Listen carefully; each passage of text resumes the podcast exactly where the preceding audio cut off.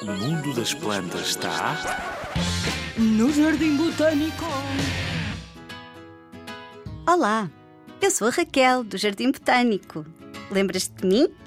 Os jardins botânicos são mesmo cofres onde guardamos a diversidade das plantas, sabias?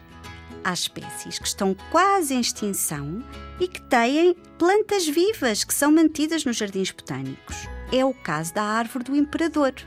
Era muito apreciada pelo imperador Dom Pedro I no Brasil e pelo seu filho Dom Pedro II, que terá enviado exemplares para jardins botânicos no mundo inteiro.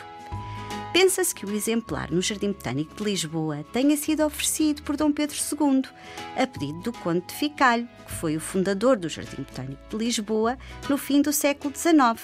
Pretendia ter no seu jardim botânico a árvore que melhor podia representar a nação brasileira juntamente com o pau-brasil.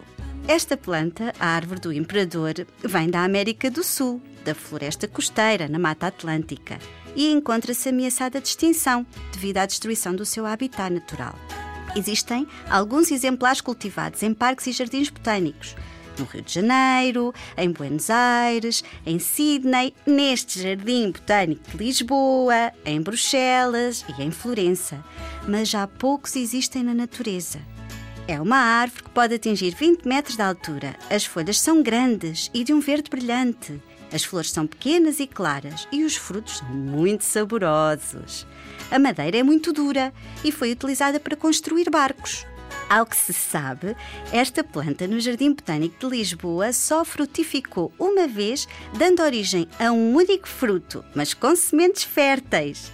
Tens que vir visitar esta árvore no Jardim Botânico de Lisboa. Esperamos por ti.